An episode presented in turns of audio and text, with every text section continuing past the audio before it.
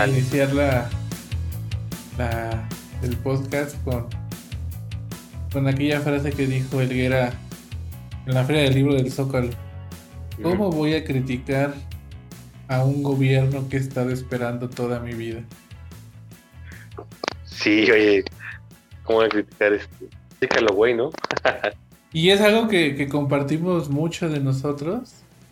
Que no, no nos cuesta trabajo, pero dices, ¿cómo voy a estar criticando un gobierno que he estado esperando toda mi vida?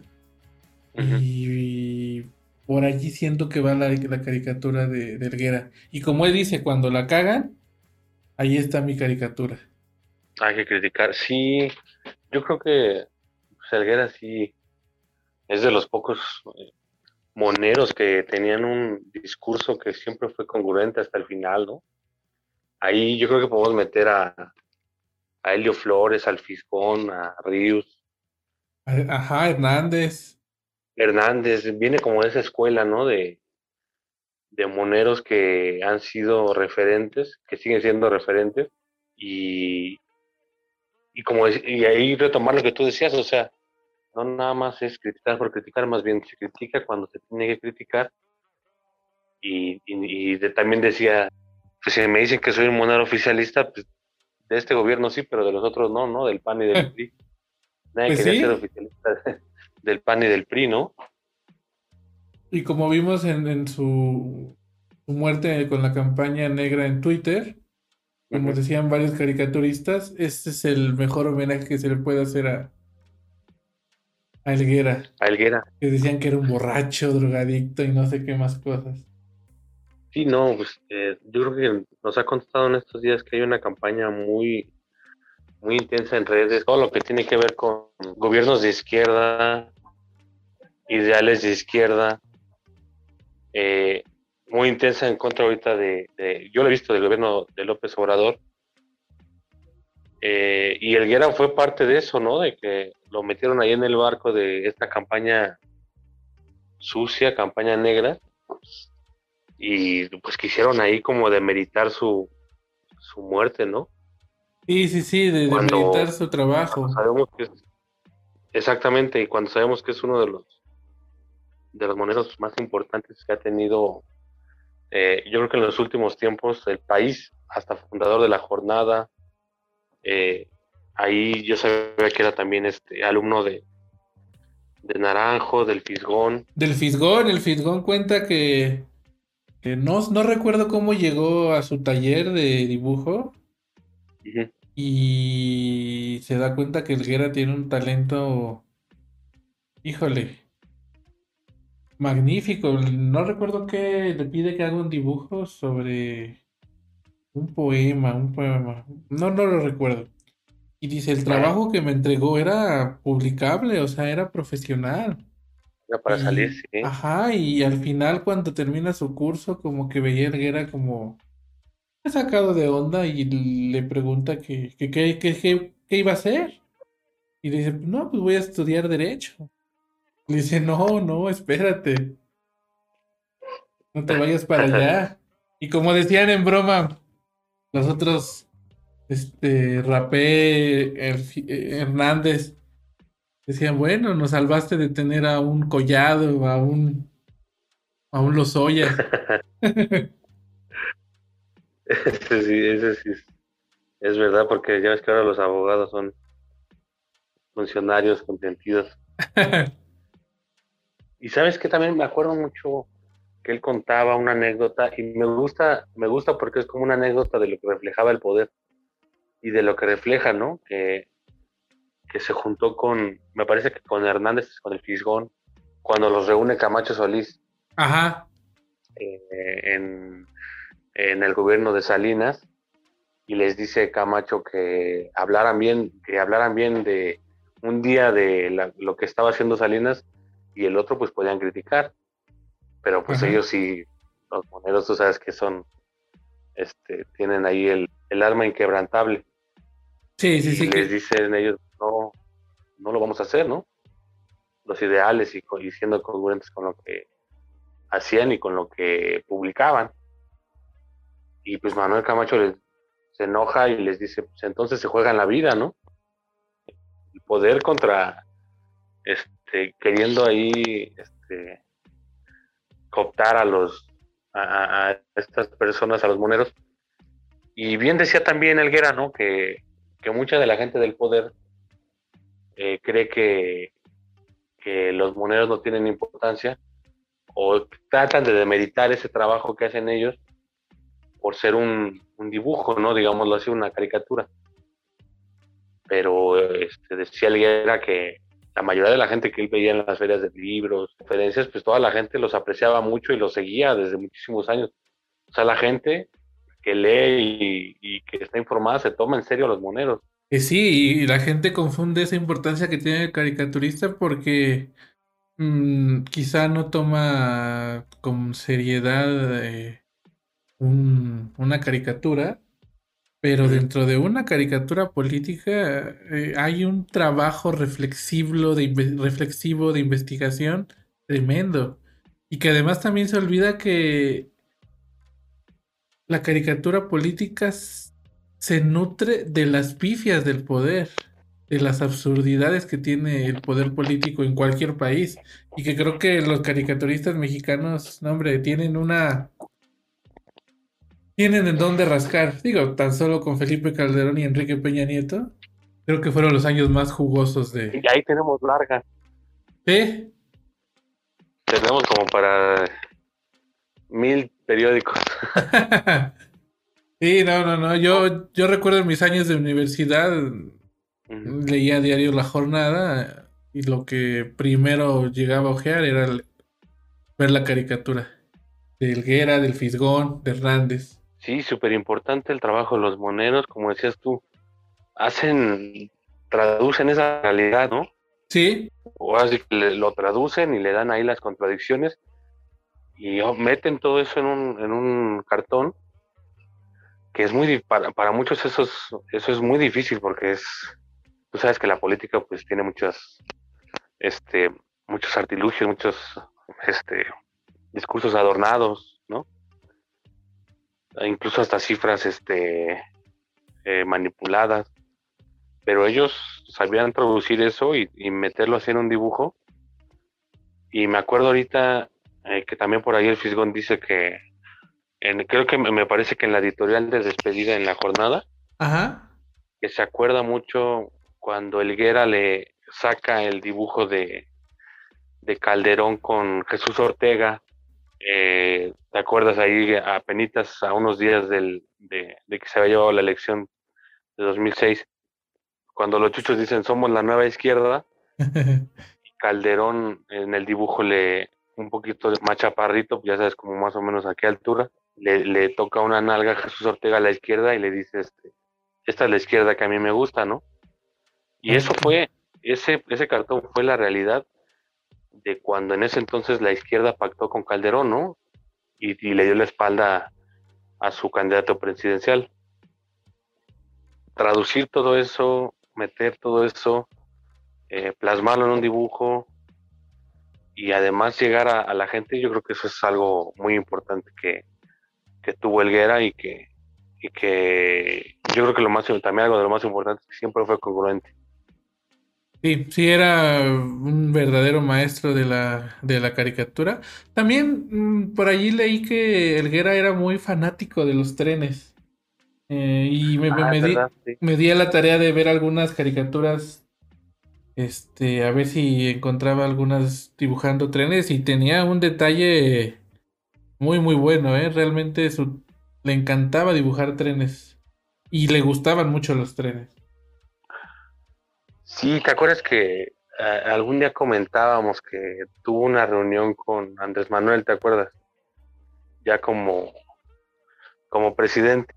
Y ahí también eh, lo que recuerdo es que él, además de decir que no iba a criticar al gobierno por nada más así que por criticar, recuerdo que siempre la relación con él fue mm, como de amigos, ¿no? No, Nunca fue algo eh, parecido a como darle una reverencia, ¿no? Más bien siempre se mantuvo así esa relación. Mismo dice en, en aquella entrevista que saca el país cuando se juntan con Andrés Manuel López Obrador ya de presidente, y le dice, es que para mí eh, Andrés Manuel siempre ha sido un amigo. El problema es que es un amigo que es presidente. Pero siempre hemos tenido un compañerismo muy cercano eh, y siempre hablamos de temas históricos, políticos. Entonces, por ahí va eso, ¿no? Creo que su, su última etapa de su vida parecía que se le relacionaba mucho con el poder, muy oficialista, pero no no estamos defendiendo a nadie, pero creo que un buen caricaturista, como dices tú, tiene que ser congruente y tiene que siempre criticar al poder, sea quien sea. Y lo hizo, estando Andrés Manuel, siempre lo hizo. Sí, yo eh, no, no, la verdad no, no revisé si tuvo cartón sobre línea 12, estoy casi seguro que sí.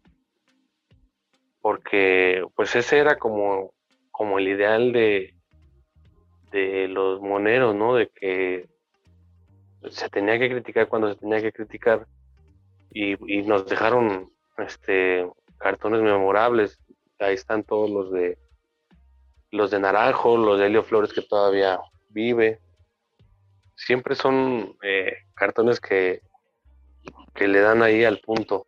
Ácidos, no casi todos son muy ácidos, pero siempre le dan ahí al punto exacto y sí, en eso tienes razón. Eh, se vio cercano a, Andrés Manuel, incluso el país lo, lo titula como los amigos del presidente, ¿no? Ajá, sí, los amigos del presidente. Pero siempre, o yo recuerdo cuando se le preguntaba, eh, criticaba lo que tenía que criticar y, y, eso yo lo veía mucho en el programa este de del Chamuco TV. Ajá que había temas en los que sí este, les tiraban fuerte al gobierno, sobre todo que tenía que ver con política, los de Morena, el partido. Exacto, sí, sí, sí. Tenía, tenía una sección que se llamaba Notas al revés, o no recuerdo el nombre, donde parecía que estaba boca abajo. Y sí era muy, muy crítico al poder. Entonces ahí sí, yo creo que sí, sí es una, una pérdida la delguera. Además que fallece muy joven. 55 años me parece. Sí, joven, relativamente joven. Pero ahí es así, ahí me, me gustaría hacer hincapié en que la campaña contra gobiernos de izquierda, cualquiera, no generalizamos ni tampoco eh, soy particular en el sentido de México, pero está fuerte en los medios, está latente y el mejor ejemplo ahorita ha sido eh, las protestas en Cuba.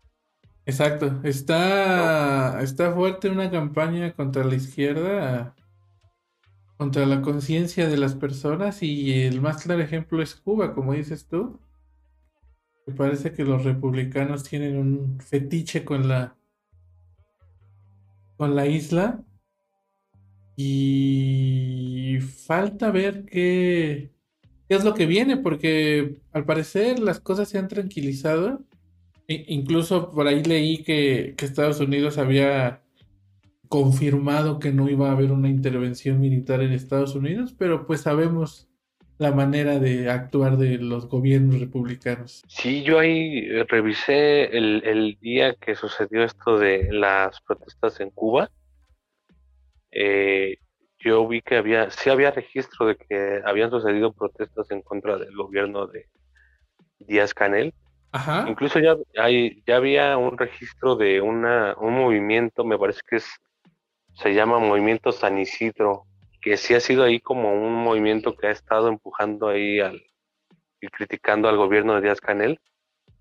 Eh, y yo celebro que sean, que sean manifestaciones internas, ¿no? Y que también el pueblo cubano tiene derecho, ese derecho a... Tiene el derecho de manifestarse, claro. Exactamente, pues, eso es lo que tiene que haber en un gobierno que respeta las libertades, ¿no? Eh, oposición y también este, los que apoyan a, a, ese régimen. Y que incluso el presidente Díaz Canel había ido a ese lugar a dialogar con los manifestantes, Entonces, no muchos presidentes, o al menos yo no lo he visto en muchos lados, que vayan a una manifestación y se presenten ahí. Yo creo que si hubiera una sensación o ese clima de caos que hicieron ver en Twitter ese día, pues yo creo que el presidente estuviera escondido, ¿no? O estaría reprimiendo, ¿no? Exactamente, de cualquiera de las dos cosas. Y también vi, y eso sí me consta, una oleada de twitters, de, de Facebook, de publicaciones de Facebook, pero grandísima, y, y, la mayoría yo puedo apostar que un 70-60% con fake news. Sí, sí, Videos sí, sacados de contexto. Incluso eh, yo sí alcancé a ver la publicación esta de artículo 19 donde dicen que este el pueblo cubano salió a marchar y era una, me parece que una foto de Egipto. Ajá, era de, una de la primavera árabe. Exactamente, no, no puedes tú como organización lanzar algo así con esa, eh, o sea, sin revisar una fuente, sin verificar. Y muchos videos así, ¿eh? De líderes eh, de políticos, sobre todo de derecha, y de varias partes de, de, Latinoamérica que me llamaron la atención, retuiteando videos de masacres en Puerto Rico, en, sí, sí, en, en otros lados, y líderes de derecha de Argentina, de Chile, de Ecuador, de Perú. Ya ves que Perú ahorita vive una situación ahí intensa con, sí, también. Con lo de Pedro Castillo y Keiko Fujimori. Entonces, como que está raro, ¿no? Que quieran ahorita impulsar esa agenda de, Cuba, de represión en Cuba, de para, para posicionarse ya como. Yo pienso que, que buscan posicionarse ya como un. como, como reposicionar el tema de la, de la derecha, ¿no? Sí. No, y como tú dices, lo de artículo 19 es una pena que un que una organización tiene cierto tiene cierta voz en la defensa de la libertad de expresión es, es, se empieza a manchar de fake news. De verdad que es lamentable. Y, y sobre todo tratando de impulsar esta agenda, ¿no? Sí, bueno, esa agenda, agenda que, que, creo que, que no, es más que no tiene nombre, que, na, que solo tiene un nombre, es una agenda, una agenda golpista. Exactamente. Sí, o sea, todo lo que tenga que ver con, con injerencia, eso sí, yo no estoy, no estoy de acuerdo. Hubo ahí unas, unas palabras en la semana que me parecieron importantes, diciendo, a ver, así como se, así como hay un, un, este, una exigencia de contra el gobierno y el régimen cubano, eh, pues también tendría que haber esa exigencia contra el gobierno de Estados Unidos y el bloqueo que ha aplicado a Cuba, ¿no? Desde 1962. Exactamente, o sea, y, y, un, y un bloqueo que siguió pese a la pandemia. ¿no? Sí, Cuando fue un... una situación sanitaria y de crisis eh, que todos conocemos mundial. Entonces, ¿qué, qué, qué podemos exigir? Un bloqueo, o sea, eh, o así que con qué bandera te puedes casar cuando el bloqueo también es un es una es, es, una yo creo que es reprimir un pueblo y a un gobierno pero con otro tipo de métodos no dejarlos sin alimentos y medicinas y que no puedan comerciar. Imagínate imagínate desde 1962 viven un embargo impulsado por John F. Kennedy para quienes no sepan cómo se dio este bloqueo. Eh, se da después de que Estados Unidos no puede, eh, no, reali no, no, no puede invadir, invadir Cuba eh, por el lado de Bahía de Cochinos. Uh -huh. Entonces se le viene un escándalo mundial a, a, John F. Kennedy porque se suponía que no, no podía, no tenía una causa real para invadir este Cuba. Entonces la manera más cruel y despiadada y vil es creando un embargo económico y los cubanos desde ese entonces pues apenas si tienen para sobrevivir. Y es un pueblo un pueblo magnífico que ha luchado todos estos años y que con todas esas carencias pues ha sacado adelante el país y una de las grandes virtudes es los médicos cubanos toda esa ciencia que hacen en ese país que, que, si bien no entiendo a este mundo, deberían de estar exigiendo los grandes líderes en que se acabe este embargo. Exactamente, sí, es Yo creo que este embargo es uno de los más este, crueles que ha habido en, en la historia reciente moderna. Junto con junto con lo que hace Israel a Palestina. Exactamente, y también el y también hay que recordar que hay un embargo también a Venezuela. Sí, exacto. ¿no? Entonces, eh, decían, si, si, si vamos a, exigir este una verdadera Cuba libre, aunque se escuche como un, cóctel, pero que sea una Cuba libre de verdad, pues entonces también empecemos por el bloqueo, ¿no? Sí, sí, sí. Y ahí surge una pregunta. ¿Quiénes son los buenos y son los malos? ¿O son los buenos porque tienen el control de los medios? Es una buena pregunta para analizar, ¿eh? Sí, efectivamente. Y, esta, esta ola sí, ahí como que sí da otro giro, ¿no? Esta ola de, de mm, como de volcarse todos eh, hacia Cuba es porque algo ahí este, viene saliendo. No sé si, si, bueno, yo revisé en la semana que con esto del presidente de Haití, eh, Mois, el asesinato, había gente ligada de Estados Unidos. Ah, claro. Donde hay, un, donde hay un asesinato de un presidente en América Latina y en la Europa de Oriente, siempre tiene que estar Estados Unidos. Entonces, este, como que muy, muy libertadores y muy independientes, pues no, no me lo parece del todo. y sí, y mucha gente pidiendo en, Twitter, este, eso sí también lo registré, que Estados Unidos metiera ya las manos para que Cuba, este, para liberarlos, pero pues liberarlos de qué? Más bien del bloqueo. Sí, lo que se tendría que exigir es liberarlos del bloqueo. Y que si, y que si bien como dijo, como han dicho varios ahí líderes, si Cuba tiene que decidir algo, pues que sea interno, ¿no? Sí, sí, como debe de ser. que se respete esa autodeterminación y no, este, y bueno, de los que pedían intervención de Estados Unidos, pues hay panistas, hay este, líderes de la derecha de, Latinoamérica, este, incluso ahí había un activista en Cuba, eh, no recuerdo bien su nombre, pero diciendo que ya este, había militares de Venezuela en Cuba, que ya habían llegado aviones este, de la Sedena, de Venezuela, de Irán a Cuba, que, a qué horas Estados Unidos, que a qué horas Joe Biden mandaba a los marines, ¿no? Casi casi. Entonces hay una, hay una presión muy fuerte de mediática y la verdad es que si no, si no se está informado, si no se tiene este un poquito de esa revisión crítica, ¿no? De por qué ahora todos contra Cuba o por qué todos ahora tienen esa atención en Cuba, pues sí se puede caer en esa en esa trampa mediática, ¿no? Sí, y sorprendentemente que sea en una era donde estamos completamente informados. Ahorita que dices lo de los aviones, este, de la Sedena, de Irán, de Venezuela, me recordó mucho al problema de la crisis de los misiles. Y digo, me imagino en esa época del mundo de saber que estaban las cabezas nucleares en, en Cuba ya puestas para, para apuntando hacia Estados Unidos, el terror que se veía de la, se vivía de la poca información.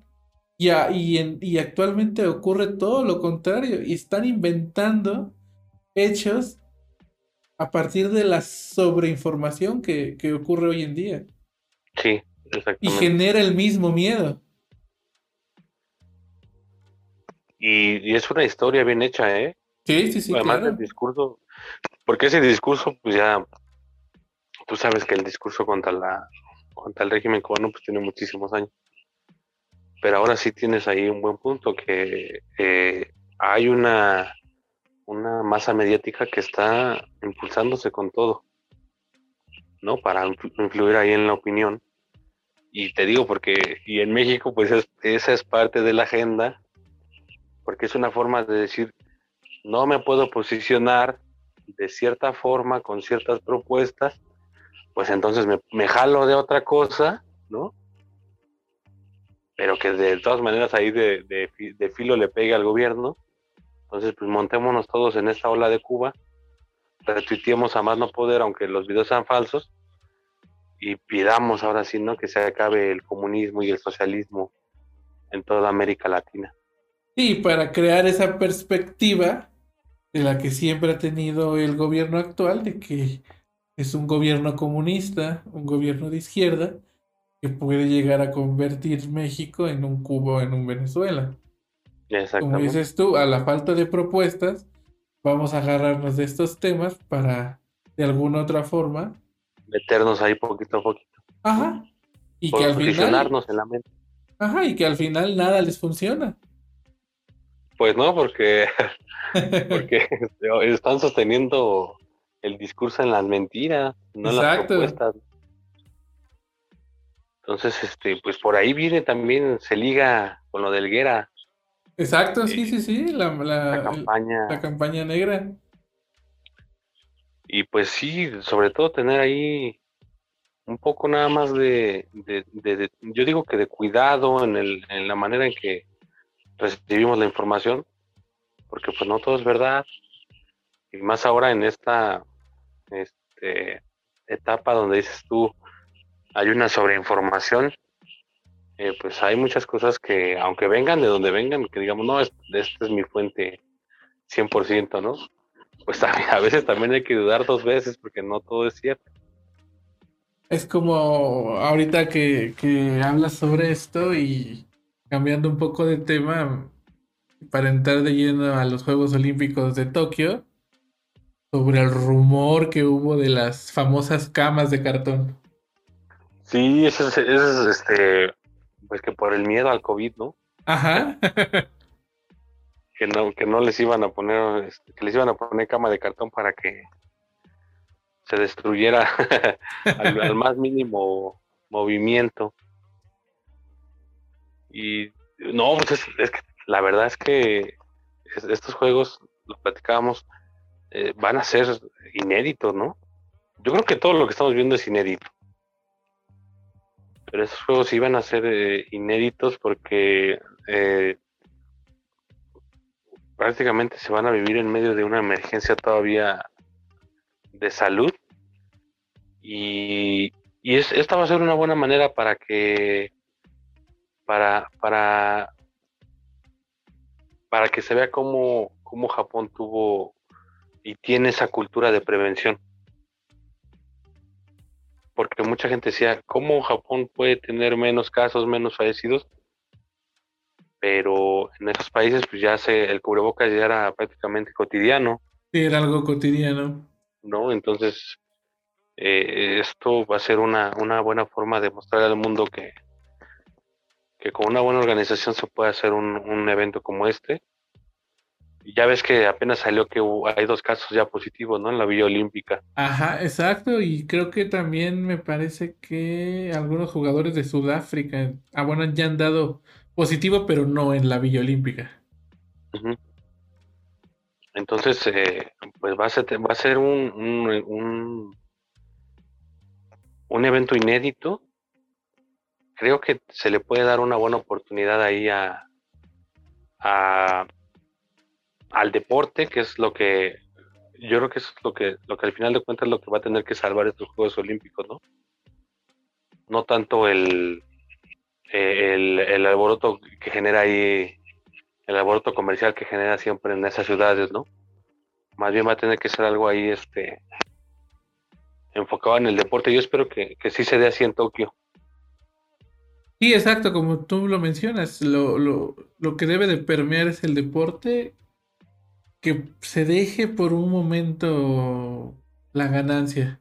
Creo que es buena, una buena oportunidad de, de Japón demostrar lo demostrar como dices tú esa organización para para con prevención pues estar luchando contra este contra el COVID-19 y a mí todavía tengo cierta cierta duda, cierto escepticismo porque pueden ir subiendo los casos de, de COVID en la Villa Olímpica y ¿qué va a pasar si eh, a, días antes hay 50 deportistas infectados?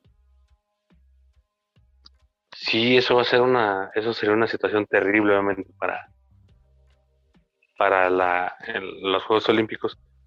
Y ahora sí que va a tener que ser ahí un, una, una máxima organización en la Villa Olímpica, eh, máximo cuidado, porque va a depender ahora sí que de, los cuidados y también de cada país, ¿eh? que tengan los, los atletas para, para que esto pueda realizarse.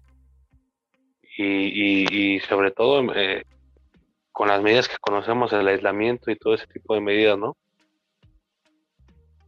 Empezar a separar ahí a las a los casos y yo espero que sean dos, probablemente van a ser más. Eh, probablemente sí. Y por el, ahora sí que por lo que vamos conociendo del COVID, probablemente van a ser más. pero que sí puedan, que sí puedan contener. De hecho, aparte de estos dos este, deportistas ya este, con positivo de COVID-19, también se tiene reportado a un miembro del Comité Olímpico Internacional eh, que fue detectado a la llegada en el aeropuerto de Tokio. Y también se tiene que desde el primero de julio hay 55 personas que han dado positivo vinculadas a, a las Olimpiadas de Tokio 2020. Sí, no va a ser. Esto va a ser algo súper inédito un gran desafío y, lo como, ha pasado en otros países, ¿no? Incluso para aquí en México, pues ya ves que todavía la reapertura de estadios es, este, todavía se lleva ahí a tientas. Sí, sí, sí, y, con el repunte, la, esta tercera ola, quién sabe qué pasa en el ámbito deportivo.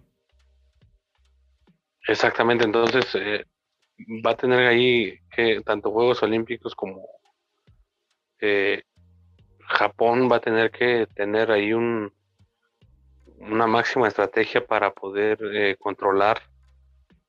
Y, a mí sí me gustaría sobre todo que, que se dejara, como tú dices, al lado de eso comercial, incluso en los estadios que no hubiera un, una asistencia masiva, más bien una, puede ser que haya poca afluencia, y obviamente para seguridad tanto de los espectadores como de los atletas pero que sí se, que el deporte sea ahí esta vez el foco de, de, de, esta, atención. en esta crisis, ¿no? En esta pandemia. Exacto. Y ahorita que hablas sobre espectadores, eh, y también para entrar este, al nuevo tema, eh, hoy en el Gran Premio de, de Inglaterra, en Silverstone, butacas llenas. Muchísimas. Tacas llenas en el Gran Premio de Gran Bretaña, en todas las localidades. Entonces, ¿qué, diferencia hay entre Londres y, bueno, entre, entre Inglaterra y, Tokio? ¿Por qué en Tokio se tiene, se tiene este estado de emergencia y en Inglaterra mm, el Gran Premio de Gran Bretaña se corrió con capacidad al máximo. Ahora sí, como diría este el perro Bermúdez no cabía en un alma hoy ahí en, en, el, Gran Premio. Y que sin duda ese pues Gran Premio es polémico, ¿eh? Va ahí enfocado. Ajá. No, sí, sí, sí, sí. Yo creo que ahí, ahí sí, sí va, no sé cómo lo veas tú, va enfocado en el sentido de lo comercial. ¿no? El, el, el, gran circo es plenamente comercial. Es un, obviamente es un deporte muy apasionante, una disciplina tremenda y vibrante, pero ahí lo comercial sí está, es 50-50, ¿no? Exacto, y que hoy lo dejaron ver. Primero porque es un premio inédito el de este año. Pero tremendamente. Porque cambió, cambió el formato. Eh, anterior, la, el formato habitual son tres prácticas, una clasificación. Como quede en esa clasificación es la grilla de partida para el domingo. Pero ahora a la FIA se le ocurrió cambiar ese orden. Hacer dos prácticas, una clasificación, pero esa clasificación es para una carrera sprint clasificatoria, que es una mini carrera de 17 vueltas en este caso. Y el resultado de esa, de esa carrera sprint es como es, es la manera en la que saldrán a correr eh, el día domingo, que es el día de la carrera. Esa es la primera polémica. Y la segunda polémica se da en cuestión de las clasificatorias, porque mm, la gente decía es que entonces ¿quién es el poleman? ¿El, que se da en la clasificatoria normal o en la, la carrera clasificatoria del sábado? Esa fue la segunda polémica, pero la más, la más grande polémica fue el día de hoy en la carrera, donde para mí Hamilton tuvo que haber sido expulsado de la carrera porque fue una curva donde se va a más de 300 kilómetros por hora y que no me salga con que él iba en su trayectoria. Y creo que eso mancha un poco eh, el deporte y mancha su victoria el día de hoy porque realmente, si bien su castigo que fueron, su penalización que fueron 10 segundos, ni siquiera le quitaron un punto a su superlicencia creo que tuvo que ser más cauto en su en su forma de festejar. Creo que tuvo que haber sido más cauto y estar Max Verstappen seguía en el hospital. Sí, yo ahí sí concuerdo contigo totalmente. Siento que la FIA eh, le tembló la mano. ¿Se quiso ir por el negocio? Exactamente. Y, lo que comentabas tú, el cambio de formato es algo comercial, ¿no? Porque decían, es que los viernes, eh, pues casi no va la gente, porque como es este práctica, ¿no? Y casi nadie lo ve también. Exactamente, entonces metamos esto, cambiamos el formato para que tengamos más, más este, espectadores, más gente, pero bien dices, hoy es la culminación de esa, de esa postura comercial Sí. Porque eh, Hamilton, yo creo que sí fue una jugada, un movimiento artero. Sí, quizá no para dañar, pero sí fue un movimiento artero. Sí, porque yo vi, así que yo lo vi con los propios ojos, ¿no? Cómo, cómo llevan ahí la trayectoria de la curva y pues eh, Hamilton en ningún momento hace ninguna ningún movimiento para para, así que para no pegarle a, a Verstappen. Y sí tuvo que ser, y eso sí también ahí concuerdo contigo, cauto. Incluso leí una, leí después una declaración de Verstappen, ¿no? Desde el hospital. Ah, sí, que se le hacía increíble que estuviera festejando, que eso era antideportivo. Antideportivo, claro, claro, no, este, lo, escuchaba yo en la transmisión en, en, la mañana. Si fuera otro, otro gran premio, por ejemplo, en, en este en Austria, a ver, ¿no? Aquí, aquí pues lo, obviamente como estaba en su casa, pues la gente le aplaudió, pero eso era, eso era para que saliera ahí este las sillas volando, ¿no? Para el, pues más sí, si no hubiera ahí festejo, más bien fuera por el trofeo nada más. Sí, porque sí fue. Sí, sí fue. tuvo suerte realmente. Me parece que el tamaño de impacto fueron 51 fuerzas G. Es ah, como aguantar 51, aguantar un impacto 51 veces tu peso. Sí, pues, vi que los doctores luego, estaban ahí en el en el auto de Verstappen, ¿no? Cuando terminó el, bueno, cuando ya quedó ahí parado, ¿no? Sí, y en el, en el radio, justamente después del impacto, se escuchaba que que decía, me siento muy mal, me siento mal. Pues sí, pues el golpazo. Y no, no, y, lo que tú dices de lo de Austria, eh, pues realmente no creo que sea un favoritismo local, más bien es un favoritismo hacia la persona y hacia hacia la escudería. Digo, no, no quiero, no, no, no quiero entrar en detalles de conspiración ni nada. Pero pues hace una semana en la carrera de Austria, cuando, cuando Checo dos veces protege bien su curva, que quizá la segunda sí, sí termina aventándole el coche a, a Leclerc, fue sancionado con 5 segundos, pero además le quitaron un punto a su superlicencia. Y por decirlo así, fue un lleguecito. Y este de Hamilton hacia Verstappen fue. Muchos decían en, Facebook ¿qué, qué, penalización se merece Hamilton. Y la mayoría decía un auto de formal prisión porque fue intento de homicidio realmente. Esta mano, árbitro, ¿no? Ajá, exacto. Esta mano. ¿Qué pasó ahí con la tarjeta roja? Pues que te la guarda. Y realmente la FIA, pues... Perdonó. Perdonó y... O le tembló la mano. Y puede sentar un precedente a que si en la próxima carrera Verstappen hace lo mismo, pues mm, siente el precedente porque se supone que tendría que ser la misma sanción, pero no sería bueno hacia el deporte y hacia la, la competitividad. Sí, no, porque ya se empezaría a ensuciar. Exacto, sí. Y decía por ahí un meme, deja ver si me acuerdo bien cómo decía.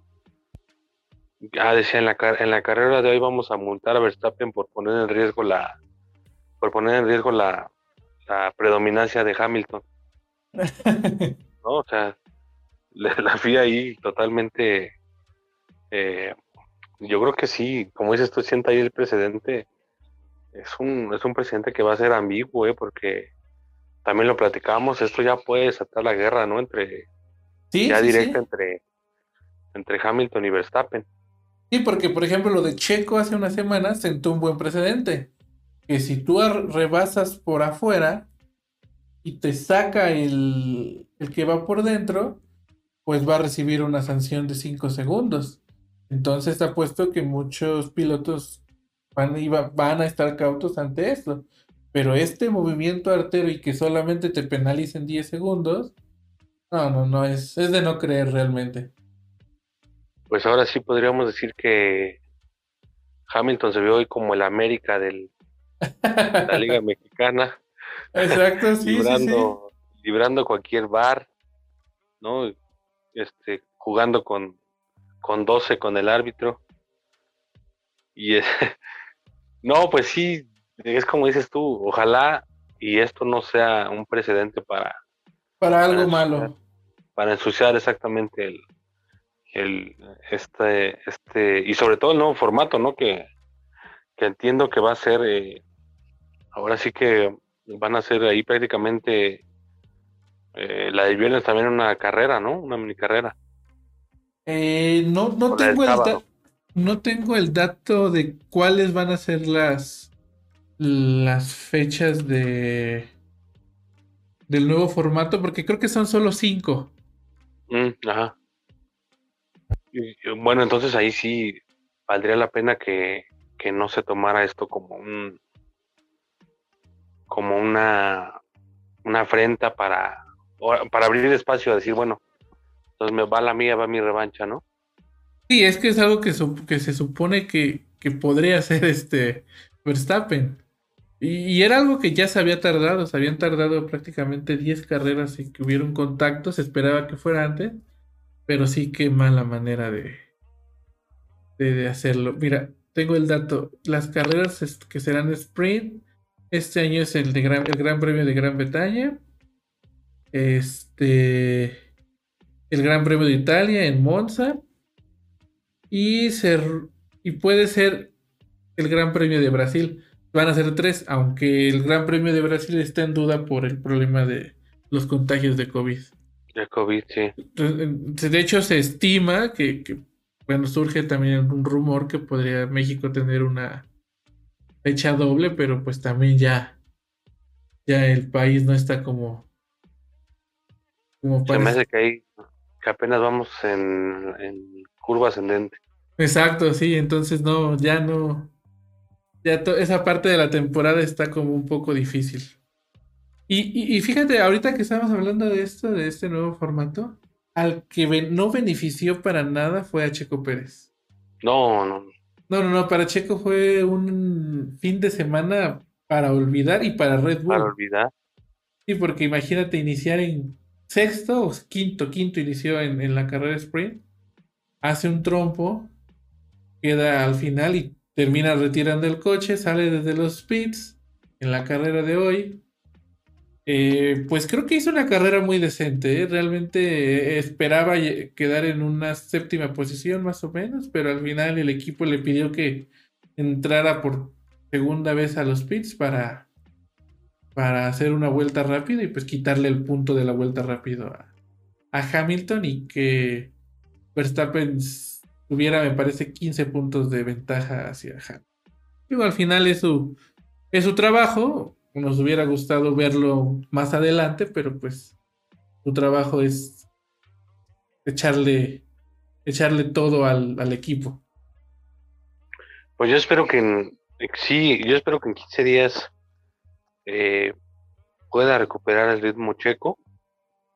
Eh, lo venía bien, ya ves que habíamos platicando que venía haciendo las cosas bien, incluso eh, haciendo ahí varias, varios, este, varias estrategias con Verstappen que salieron a la perfección. Sí, claro.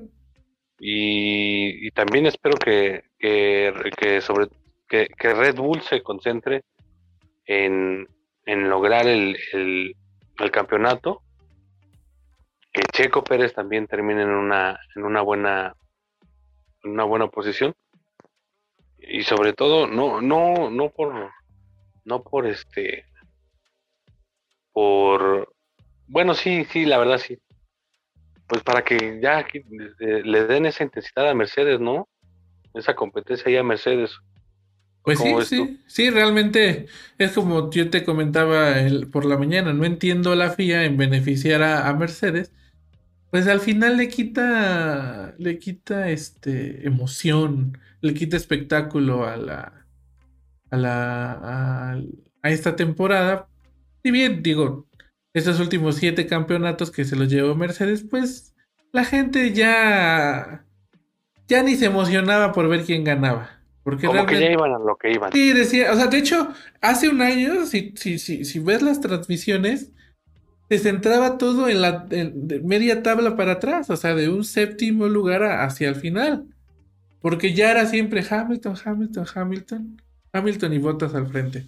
Este año creo que la, Fórmula 1 ha tenido más visibilidad, puesto que pues está ese morbo, esa lucha de ver a Verstappen y, a, Hamilton luchando Red Bull contra Mercedes. Y lo veo como lo que estamos hablando sobre en los medios de comunicación. Muchos periódicos del país no tomaban en cuenta para nada la Fórmula 1 y afortunadamente ahorita se están interesando y, y están tomando están retomando el hacer cobertura a la Fórmula 1 y digo también porque pues Checo Pérez está en un equipo puntero.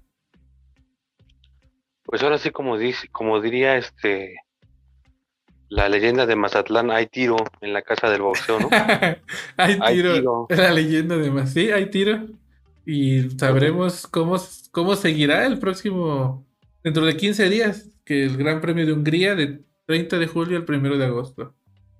Pues esperemos que Checo retome ahí el, el impulso que venía teniendo, ¿no? Sí, sí, claro, seguramente. Eh, Checo siempre dice que él tiene una mente muy, muy de, aprender de los errores y como lo dijo cuando habla Christian Horner hoy y le dice vamos a regresar más fuertes. Y estoy seguro, estoy seguro que van a regresar más fuertes y, pues vamos a ver cómo, cómo termina esta temporada, que sin duda es una de las más emocionantes de hace mucho tiempo. Esperemos a ver qué, resulta. Y, para ir ya este, ahí eh, cerrando los últimos temas y, lo que hablábamos, ¿cómo ves el regreso de los eventos a la Ciudad de México? Sobre todo ahí por, porque va, hay un evento que, que nos emociona a los dos. Que nos emociona ahí a los dos el regreso de los Foo Fighters y el regreso del rock a la Ciudad de México. Uy, no, pues este, hace unos 15 días yo estaba muy emocionado Porque veíamos un semáforo verde, empezaban los conciertos con palcos privados en la curva 4 del Autódromo Hermanos Rodríguez y anuncian los Foo Fighters fecha para el 10 de noviembre. Pero a como estamos ahorita, que se reportan ya muchos casos, esperemos que, que sí se realicen. Esperemos que gran parte de la población esté vacunada. Y el mismo Gran Premio de la Ciudad de México, pues no se ha puesto en duda, pero. Pero sí, Ahí está medio tembloroso, ¿no? Exacto, está medio tembloroso. Y el problema es que muchas, muchos expertos dicen: es que vamos, vamos a esperar que la FIA y los organizadores en la Ciudad de México hagan lo que hicieron en el Gran Premio de México de la Fórmula E en Puebla, donde fue muy controlado, donde este, pues a cada momento se, se se hacían pruebas de COVID eh, con un público reducido, pero el problema es que aquí en la Ciudad de México ya se vendió todo y hasta sacaron una nueva grada para, para atender a más gente en, el autódromo. Entonces, no sé qué vaya a pasar. Y entiendo que de los, entiendo que el concepto de los Foo Fighters sí es ya sin distanciamiento, ¿no? Ah, sí, no, no, no, este, hasta ahorita. Sí, sí, sí, como la vieja normalidad de todos pegados. Como un vive latino a las 8 de la noche. Como un vive latino saliendo a tocar los caifanes. Ya no, entonces ya es hombro con hombro. Sí, sí, sí, salvo que pues se mantenga ya llegando al 10 de noviembre, pues un poco menos casos que los actuales, pues yo creo que puede recular César y, y pues hacerlo con palcos privados, yo creo, sería lo más viable. Pues fíjate, yo ahorita he, platicado con algunas personas que, están trabajando en hospitales eh, de la zona conurbada de aquí de la Ciudad de México. Y varios me dicen que ah, sí hay un repunte, pero que el repunte es más en jóvenes, ¿eh? en, personas jóvenes, chavorrucos. Y, de 20 a 49 años, ¿no? Exactamente, y me dio gusto porque me dice, ya no hay tanta gente mayor, en, esa, en ese sentido me dio gusto, pero por claro. también eh, hay gente que, jóvenes que sí les está pegando durísimo y, pues que prácticamente es el objetivo de estos eventos, ¿no? Sí, sí, sí, claro. No, y, es un, la estadística eh, marca, por ejemplo, que en, en, cuestión del Estado de México, las personas de 40 a 49 años, hubo un... Hubo mucha gente que se fue a vacunar, pero ahorita de 30 a 40 años, eh, se han mostrado vacíos los lugares de vacunación. Realmente muy pocos millennials se han estado yendo a vacunar. No, pues desde aquí, desde viajando a ninguna parte, les decimos que se vacunen. Por favor, porque queremos ir a ver los Foo Fighters. a los a los ya conocidos DJs, por conocer DJ, que y que se va no hay no hay otra solución no hay otra no no hay este no hay toloache no hay otra cosa para curar el covid y prevenirlo. Prevenirlo más que curarlo prevenirlo. Ajá. que vacunarse. Y tampoco seamos este exquisitos no exacto. Eh, la vacuna que que toque hay que ponerla aunque muchos ya traen el, ahí su pin de yo sobreviví a la vacuna, a la primera dosis de AstraZeneca, pero hay que ponerse la, este, cualquier vacuna porque es una emergencia, eso es lo que, lo que siempre se ha dicho desde el principio, es una emergencia.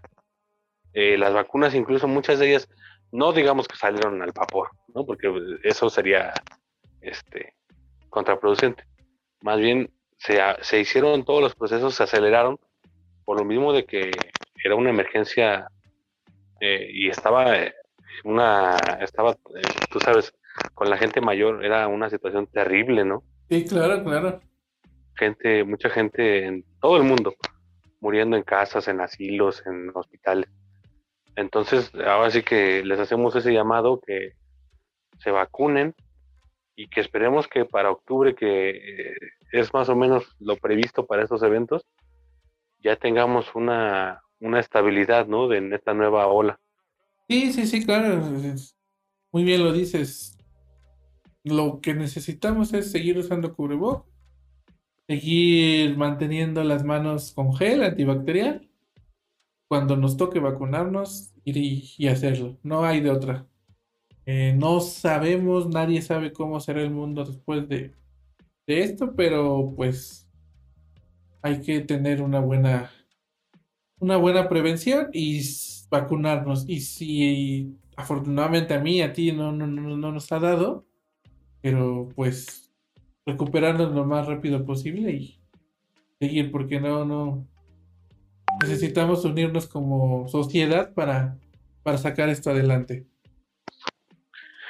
Efectivamente, y que esperemos ya el fin de año sea un poco más tranquilo y que podamos este tanto ver la Fórmula 1 como a los a los DJs. Así es. Pues bueno, creo que se nos ha acabado el tiempo. Solo recordarles que se suscriban al podcast, que nos, nos compartan con sus amigos. Ahorita ya estamos en más plataformas. Estamos, me parece que estamos en Google Podcast. Estamos también en, en iTunes, ya estamos en iTunes. Eh, estamos en Breaker, en Pocket Cats, Radio Public y en Spotify también. Para que se suscriban, nos compartan y, y sigamos nosotros haciendo esto que nos gusta mucho. Nos gusta mucho estar platicando mientras nos estamos echando una cervecita. Así es, y, también decirles que vamos a seguir teniendo estas charlas este, con ustedes y vamos a tener ahí otras sorpresas eh, muy pronto, entonces eh, suscríbanse, síganse tomando de chela, cábansela, no la tiren. Exacto. termínese todo y esperemos eh, que en estos próximos días podamos tener ya Em, estas nuevas sorpresas y seguro que, les van a gustar y, van a seguir aquí con nosotros. Muy bien. ¿Qué te parece si nos damos con una rolita de Nirvana? Oh, no, pues sí. Un pedacito para que no tengamos problemas con los derechos. y vacúnense, acuérdense todos. Vacúnense, también, por favor. ahí vamos a estar cuando nos toque. Tú también, no nada más de alcohol, de todo. Pues muchas gracias.